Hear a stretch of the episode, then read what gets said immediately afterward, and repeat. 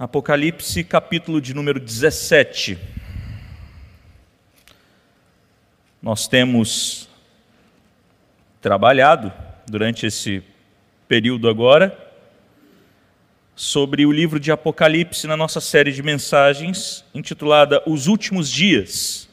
Porque muitas pessoas, como eu já tenho dito aqui, encaram e dizem assim: Olha, nós já estamos vivendo os últimos dias por causa de todos os acontecimentos que têm acontecido mundo afora. E de fato, estamos vivendo os últimos dias, desde a primeira vinda de Cristo. E viveremos até a segunda vinda de Cristo, os últimos dias. E temos então exposto alguns textos aqui do livro de Apocalipse. Hoje nós chegamos ao penúltimo sermão dessa série de mensagens Apocalipse capítulo 17. E eu quero nesse momento fazer com os irmãos uma leitura de todo o capítulo 17. E aí eu convido você a acompanhar a leitura que eu farei. Veio um dos sete anjos que tem as sete taças e falou comigo, dizendo: Vem, mostrar-te-ei o julgamento da grande meretriz que se acha sentada sobre muitas águas como que se prostituíram os reis da terra e com o vinho de sua devassidão foi que se embebedaram os que habitam na terra. Transportou-me o anjo em espírito a um deserto e vi uma mulher montada numa besta escarlate, besta repleta de nomes de blasfêmia, como com sete cabeças e dez chifres.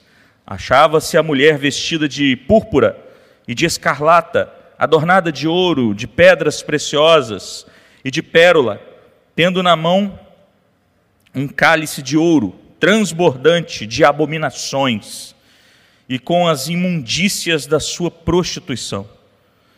Na sua fronte achava-se escrito um nome, um mistério: Babilônia, a Grande, a mãe das meretrizes e das abominações da terra. Então vi a mulher embriagada com o sangue dos santos e com o sangue das testemunhas de Jesus. E quando vi, admirei-me com grande espanto. O anjo, porém, me disse: Por que te admiraste? Dir-te-ei o mistério da mulher e da besta que tem as sete cabeças e os dez chifres, e que leva a mulher. A besta que viste era e não é está para emergir do abismo e caminha para a destruição. E aquele que habita sobre a terra, cujos nomes não foram escritos no livro da vida, desde a fundação do mundo, se admirarão, vendo a besta que era e não é, mas aparecerá. Aqui está o sentido que tem sabedoria. As sete cabeças são, as, são sete montes, nos quais a mulher está sentada são também sete reis, dos quais caíram cinco, um existe e o outro ainda não chegou. E quando chegar, tem de durar pouco. E a besta que era e não é, também é, também é ele, o oitavo rei. E procede do sete, e caminha para a destruição. Os dez chifres que viste são dez reis, os quais ainda não receberam o reino, mas recebem autoridade como reis como a besta, com a besta durante uma hora. Têm estes um só pensamento e oferecem à besta o poder e a autoridade que possui. Pelejarão eles contra o cordeiro e o cordeiro os vencerá, pois, esse, pois é o Senhor dos senhores e o Rei dos reis. Vencerão também os chamados eleitos e fiéis que se acham com ele. Falou-me ainda: as águas que viste onde a meretriz está assentada são povos, multidões, nações e línguas. Os dez chifres que viste e a besta, estes, esses odiarão a meretriz e a farão devastada e despojada. E lhe comerão as carnes e, e a consumirão no fogo, porque em seu coração incutiu Deus que não realizem o seu pensamento, o executem a uma e deem à besta o reino que possuem até que se cumpram as palavras de Deus. A mulher que viste é a grande cidade que domina sobre os reis da terra. Vamos orar mais uma vez. Senhor, ilumina o nosso coração e a nossa mente nesse momento, para compreendermos as palavras do Senhor de acordo com a tua vontade. Enche o nosso coração com verdades e nos faz, ó Deus, cada vez mais santos e retos diante do Senhor pela tua palavra. Oramos em nome de Jesus. Amém. Queridos, nós já falamos aqui para vocês algumas vezes que o livro de Apocalipse é um livro que não deve ser lido, na sua grande maioria dos textos, com, como se fosse literalmente lido. Nós precisamos entender que há uma linguagem simbólica dentro desse livro de Apocalipse. Nós precisamos entender que há aqui uma linguagem textual, um, um estilo de literatura chamado de literatura apocalíptica. Ele não é um texto narrativo que está nos contando uma história ou nos dizendo algo que de fato é desse jeito, mas sim tem uma linguagem simbólica. Portanto, isso faz com que o livro de Apocalipse seja o livro mais mal interpretado da história da igreja. E mais uma vez nós nos deparamos diante de um texto que muitas pessoas olham para ele e afirmam que no fim dos tempos virá a grande meretriz. Eu não sei se você já ouviu isso. No fim dos tempos virá a grande meretriz. Assim como já vimos que as pessoas olhavam e diziam assim: no fim dos tempos virão os cavaleiros, e nós vimos que os cavaleiros já estão em execução desde a ascensão de Cristo e a coroação de Jesus como Rei dos Reis e Senhor dos Senhores. Vimos também que após a expulsão de Satanás do céu, ele é lançado para a terra. Nós vemos isso no capítulo 12. Vimos ali que o Satanás cai e deseja perseguir a igreja do Senhor em grande cólera, com grande fúria. Ele se coloca de pé diante da areia do mar porque ele percebe que ele perdeu, que a derrota foi definitiva. Isso está narrado no capítulo 12. Que pelo sangue do cordeiro a sua cabeça foi esmagada e então ele perde o poder de acusação que ele tinha sobre os homens, por causa dos pecados deles. Porque nenhuma condenação há para os que estão em Cristo Jesus. Pois Jesus pagou o preço dos nossos pecados diante de Deus, e assim Satanás perde esse poder de ser o acusador diante de Deus. E agora ele não tem mais como fazer isso, começa a acusar a gente diante de nós mesmos. Quando falhamos, quando caminhamos em direção errada, quando deslizamos, ele vem e aponta o dedo dentro do nosso coração e fala: Você não serve para nada, você está perdido, não tem salvação para você, amaldiçoa o seu Deus e morre, e é isso que ele faz comigo, com você todos os dias, quando erramos. Mas nós sabemos que nenhuma condenação há para os que estão em Cristo e aqueles que creem em Jesus têm certeza da sua salvação e resistem ao inimigo e o inimigo fuge, foge deles. E aqui mais uma vez nós vemos essa questão dele chamar alguém e de aparecer alguém. Porque quando Satanás ele se coloca de pé diante da areia do mar, no capítulo 13, ele chama dois aliados que perseguem a igreja. E mais uma vez lá nós vimos que esses aliados já foram chamados por ele e já estão em execução paralelamente à pregação do evangelho ao longo da história depois que Jesus foi assunto aos céus e Satanás foi expulso à terra. O evangelho entrou em ação no mundo, paralelamente entrou em ação a besta que emerge do mar, que nós vimos que são os poderios econômicos e políticos ao longo da história, os impérios, os reinados, uh, o Estado de maneira geral e o poder econômico a serviço de Satanás. E vimos também uma besta que emerge da terra, que é a falsa religião, que está a serviço de Satanás e está aí também perseguindo a igreja do Senhor Jesus e enganando a muitos. Mas Satanás ele chama também um terceiro aliado. E é exatamente acerca desse terceiro aliado que esse texto fala. Esse terceiro aliado de Satanás é a grande meretriz. E o texto ele está entrelaçado ou entrelaçando a grande meretriz com a primeira besta, a besta que emerge do mar. E o que nós temos aqui diante de nós é essa visão de João, e ele começa dizendo para a gente acerca desse texto.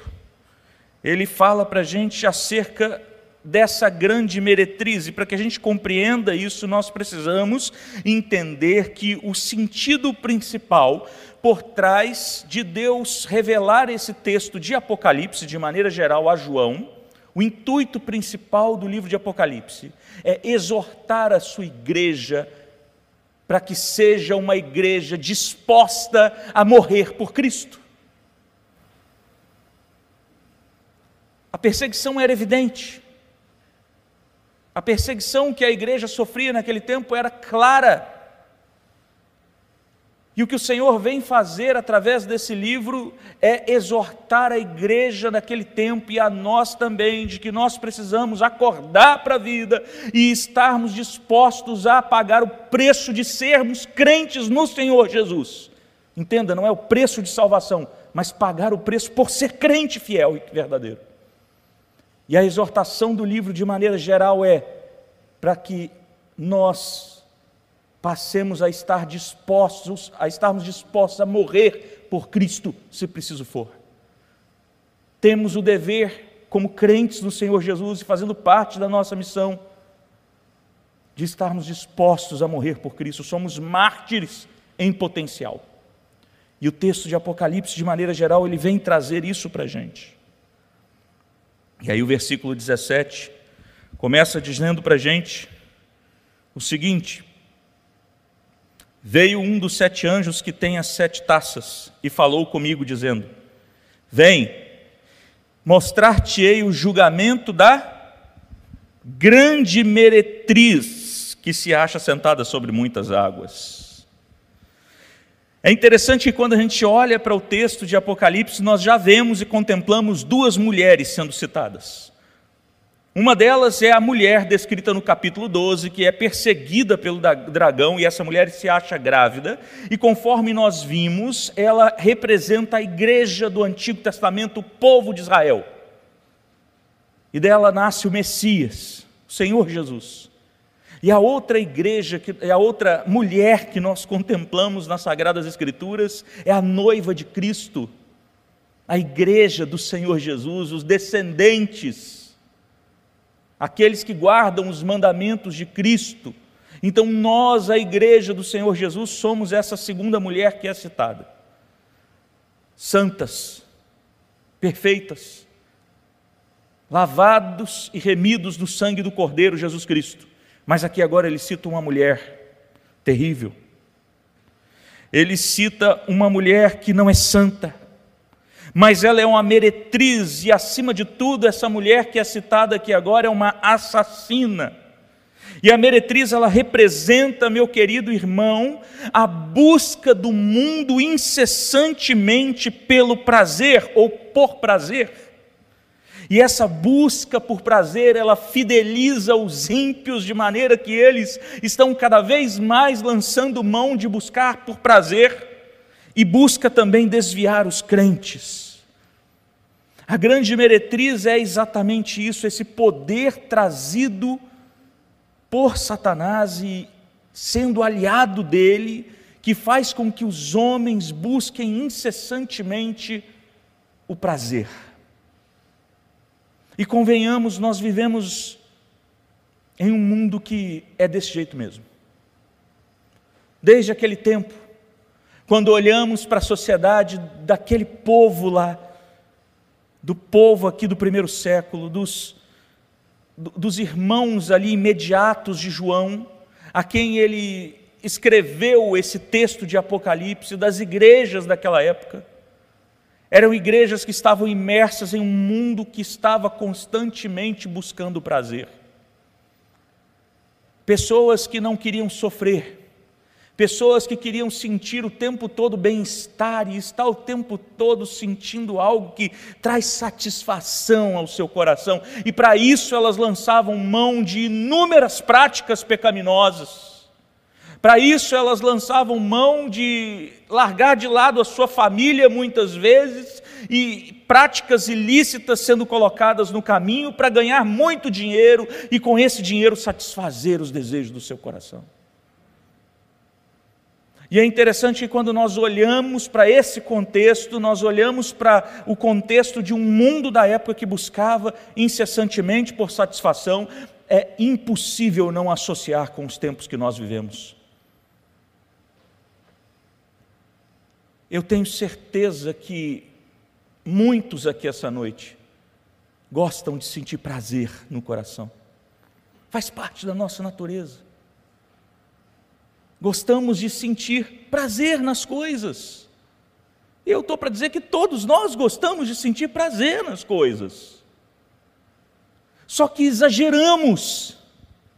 E muitas vezes o prazer ele é colocado como sendo o principal objetivo da nossa vida. Eu não sei como você tem vivido, mas é evidente que talvez algumas pessoas extrapolem o limite. Pessoas que buscam o seu prazer em coisas ilícitas, em relacionamentos amorosos ilícitos, que buscam o seu prazer nas compras, no consumismo, que buscam o seu prazer até mesmo, pasmem, com práticas religiosas. Muitos têm o hábito, às vezes, de colocar as práticas religiosas como sendo o centro do seu prazer, de modo que não que, dia, que, no dia que não sai exatamente do jeito que você quer, aquilo te incomoda, porque você muitas vezes não está aqui para adorar a Deus, mas está para agradar o seu próprio coração e cultuar ao seu próprio ego. É isso que muitas vezes nós fazemos. Existe uma luta terrível em nosso coração o tempo todo, e o apóstolo Paulo falou sobre isso. Não é porque você é crente que você não luta, é porque você é crente que você luta. E ele diz, quando escreve aos Gálatas, ele diz que o Espírito Santo de Deus, que habita no meu coração e que habita no seu coração, crente no Senhor Jesus, ele milita, ele briga contra a carne, e carne ali são os desejos do nosso coração. E se você olhar a lista de Gálatas, esses desejos do coração estão em ampla maioria, se não todos, conectados com a busca pelo prazer e a satisfação pessoal, e o agradar a si mesmo e não a Deus. E essa meretriz, que é essa busca pelo prazer, ela se acha sentada sobre muitas águas, sobre muitas águas. Ela representa o mundo como inimigo de Deus. E ela traz para a gente, mostra para a gente que a humanidade inteira está bêbada com essa devassidão e com essa prostituição. Com que, versículo 2: com quem se prostituíram os reis da terra, os governantes dessa terra, o poder da besta do, que emerge do mar. Está sempre ali buscando esse poder político de maneira geral ao longo das gerações, buscando satisfação pessoal. E aí ele continua dizendo assim: com o vinho da sua devassidão foi que se embebedaram os que habitam sobre a terra. E eu quero chamar a sua atenção aqui para essa palavra devassidão que está aí. Essa palavra devassidão é a palavra grega porneia. O que o texto está dizendo para a gente é exatamente isso a meretriz, que é esse desejo por prazer que está sendo aliado de Satanás e está infiltrado até mesmo dentro do povo de Deus, conduz a gente muitas vezes a atos de prostituição, conduz a gente ou leva o mundo inteiro a pensar e desejar as relações sexuais ilícitas, adultério, fornicação, homossexualismo e relação, inclusive, com animais. Está tudo conectado com essa palavra. E nós precisamos entender isso, meus irmãos, porque essa é uma realidade. Não adianta a gente querer tampar o sol com a peneira. É uma realidade no mundo que nós vivemos. E cada vez mais certas práticas têm entrado dentro das igrejas. É tempo da gente olhar para a Escritura e da gente identificar esse aliado de Satanás. E todas essas práticas, elas eram comuns na sociedade romana, eram comuns naquele tempo. Tanto que os cristãos, quando se convertiam, eles largavam de praticar inúmeras coisas desse tipo. E aí eles eram excluídos da sociedade, perdiam seus bens, perdiam, é, é, perdiam é, seus empregos, seus trabalhos, sua, logo sua fonte de renda. Eram isolados, marginalizados, eram perseguidos. Mas muitos também, depois de um tempo, começavam a amaciar: ah, não é bem assim, não dá para a gente conviver com determinadas coisas. E aí vem o texto de Apocalipse dizendo: acorda, você tem que estar disposto o tempo todo a morrer por Cristo, porque isso que nós vivemos é uma guerra. E aí o versículo 3 diz assim para a gente: Transportou-me o anjo em espírito a um deserto, e vi uma mulher montada numa besta escarlate Primeira coisa que eu destaco aqui, ele agora vê essa besta num deserto. Ele vê essa, essa mulher montada numa besta e essa besta está num deserto. Esse local de busca pelo prazer, a qualquer custo, de poder, de dinheiro, é um local de sequidão é um local que nem, não tem água da vida nele. É um local onde todos que buscam murcham seu coração e secam. Porque ele não tem retorno para o seu coração. Ele só suga de você. E ele vê ela sentada numa besta escarlate, e o escarlate aqui, ele quer dizer que é o vermelho do pecado encarnado. É isso que significa. A besta aqui em questão é a besta que emerge do mar, é o poderio militar, econômico, estatal, e é exatamente dessa besta que emerge do mar que um dia virá o anticristo, o homem da iniquidade, o mal personificado, e a mulher, ela governa essa besta. Essa mulher aqui, ela governa essa besta. Ela representa o mundo dos prazeres, representa uma escravidão aos prazeres desse mundo.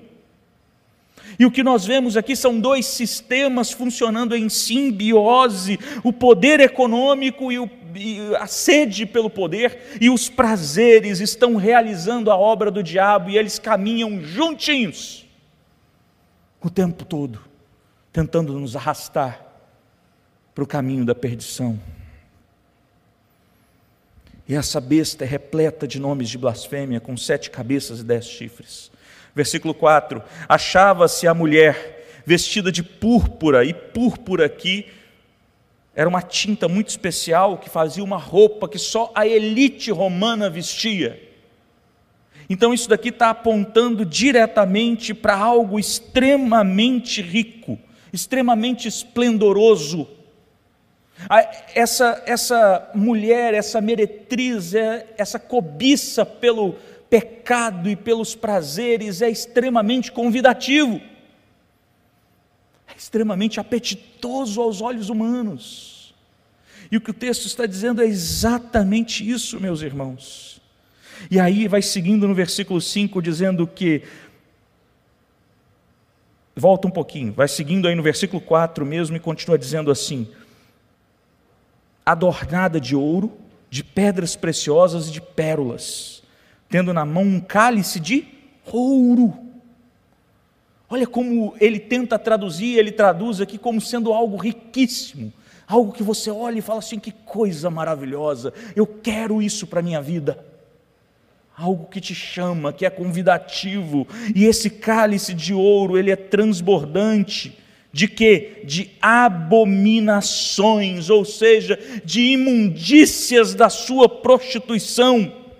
É erguido como um troféu em uma taça de ouro e oferecido a todas as nações. É isso que o texto está dizendo. É convidativo e ela oferece essa prostituição ao mundo inteiro. E na sua fronte achava-se escrito um nome de mistério: Babilônia, a grande, mãe das meretrizes e das abominações da terra. E ele continua dizendo assim no versículo 6: Então vi a mulher, prestem muito bem atenção nisso, vi a mulher embriagada, embriagada com quê? Com sangue humano. Embriagada com sangue humano. Essa meretriz, veja só que aqueles que participam disso, dos prazeres, estão embriagados com os prazeres, com o texto já disse para gente, com a prostituição. Mas ela está embriagada com o sangue humano.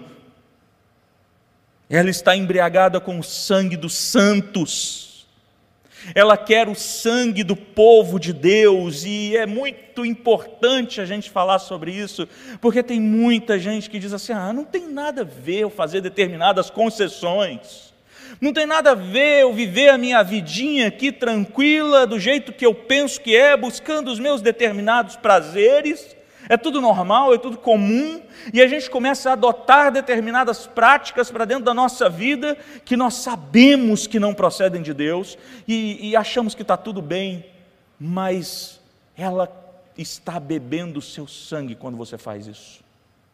É a sua vida se esvaindo. É você deixando de caminhar de acordo com a vontade de Deus é, é quando nós nos afastamos do Evangelho de Cristo. E essa é a intenção do maligno, através dos seus aliados, afastar a igreja de Cristo do seu Senhor, fazer com que a gente caminhe por caminhos terríveis, fazer com que os ímpios se embebedem cada vez mais nessas luxúrias e nesses prazeres. E aí a gente fica esperando um mundo que vai melhorar. Tem gente que pensa isso ainda. Não vai melhorar. Vai piorar. Essa busca terrível pelos prazeres, ela só vai aumentar. Ela é aparentemente inofensiva, mas não é inofensiva. E com o sangue das testemunhas de Jesus, e quando a vi, admirei-me com grande espanto. Versículo 7. O anjo, porém, me disse: Por que te admiraste? Dir-te-ei o mistério da mulher e da besta que tem as sete cabeças e os dez chifres, e que leva a mulher. A besta que viste era e não é. Era e não é. Essa besta representa o poderio político que na época era o Império Romano. Era o Império Romano, mas não é mais hoje. Já foi outros impérios, outros governos por aí, mas não é mais. Tempos em tempos, esses governos a serviço de Satanás, eles mudam de mão, mas continuam servindo a Satanás. E aqui ele continua dizendo o seguinte: está para emergir do abismo e caminha para a destruição. O que o texto diz para a gente é que surgirá outra vez. E quando surgir outra vez, caminhará para a destruição. Sempre será destruído, até que o dia final chegue com o juízo de Deus, destruindo definitivamente. Mas uma coisa que essa besta não pode fazer em hipótese nenhuma, e nós já falamos sobre isso, é frear o avanço do Evangelho. Ela não pode deter o avanço do Evangelho, conforme nós vimos já quando falamos do capítulo 6. O Evangelho é o cavaleiro do cavalo branco que saiu vencendo para vencer, ele representa o próprio Jesus. Ele é invencível. E esse Evangelho não pode ser freado até que o último eleito de Deus seja alcançado na face da terra. O poder de Satanás de enganar as nações, ele foi tirado. Nós já vimos isso também. Quando ele é lançado para a terra, o seu poder de sedutor, de enganador é tirado. Ele já está acorrentado, ele não pode seduzir as nações. E aí ele usa os aliados para fazer com que o mundo se desvirtue. E esse texto também representa os governantes que surgem um após outro e que por fim será representado pelo anticristo, o qual será tão logo destruído. Mas quando surgir o anticristo, o livro de Apocalipse diz que o poder de Satanás será devolvido e ele poderá voltar a enganar as nações. Só que nesse momento todos os eleitos já foram alcançados. E aí virá a grande tribulação e virá o final. E o texto continua dizendo assim, do versículo 8: E aqueles que habitam sobre a terra, cujos seus nomes não foram escritos no livro da vida desde a fundação do mundo, se admirarão vendo a besta que era e que não é, mais aparecerá. Você consegue compreender isso? Existem pessoas ao longo da história que o seu nome não foi escrito no livro da vida. E conforme nós vimos aqui anteriormente, quando falamos do capítulo 13, nós vimos que esses que o nome não foi escrito no livro da vida são aqueles que têm e já têm ao longo da história o número da besta, que é número de homem, 666. Ou seja, eles não querem nada com Jesus. O nome deles não está no livro da vida. Eles não serão regenerados pelo Espírito, não crerão jamais em Jesus. Esses são aqueles que servem a besta até o fim. E mesmo quando o juízo estiver caindo sobre essa terra, eles vão continuar negando a Cristo. E aí o texto segue no versículo 9. Aqui está o sentido que tem sabedoria. As sete cabeças são sete montes os quais a mulher está sentada.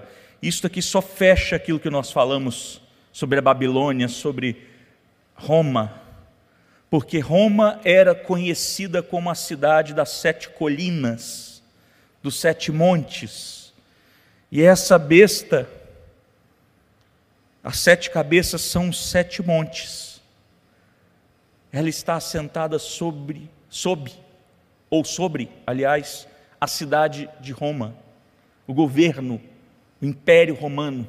É exatamente isso que o texto está dizendo, irmãos. A gente não tem que ficar caçando coisa que não existe nos textos de Apocalipse. Quando a gente olha e percebe, eles se tornam de certa maneira simples. São também sete reis. E aqui ele vai falar algo interessante, porque ele vai dizer desses sete reis, dos quais caíram cinco, um existe e o outro ainda não chegou. E quando chegar, ele tem de durar pouco. Ao mesmo tempo que é o Império Romano, é também são também sete reis. E aqui os estudiosos apontam dizendo que diz respeito àquilo que nós já falamos anteriormente lá no quando falamos do capítulo 13. A Babilônia, o Império Medo-Persa, o Império Greco-Macedônico, que depois se dividiu entre os Ptolomeus no Egito e os Seleucidas na Síria. Cinco. Esses cinco já foram. São cinco que já foram. Agora existe um. Qual que existe? O Império Romano. Existe um. E um ainda chegará um dia. E esse que chegará um dia, ele dura pouco Aqui provavelmente estava apontando para a monarquia dentro da igreja romana, a igreja que se instituiu no Estado e durou muito tempo. E sempre foi um tipo, inclusive citado por João Calvino, um tipo do anticristo, o sistema papal. E o texto está apontando para isso. E ele continua dizendo aqui no versículo 11: A besta que era e não é também ele, é ele, o oitavo rei e aí ele coloca um oitavo rei que procede do sete. Ou seja, ao longo da história, todos os sistemas políticos estão a serviço de Satanás. E é do sistema político e econômico que surgirá esse oitavo rei, que é o anticristo, que virá após o evangelho ter alcançado todos os eleitos de Deus ao longo da história. E aí ele vai durar pouco.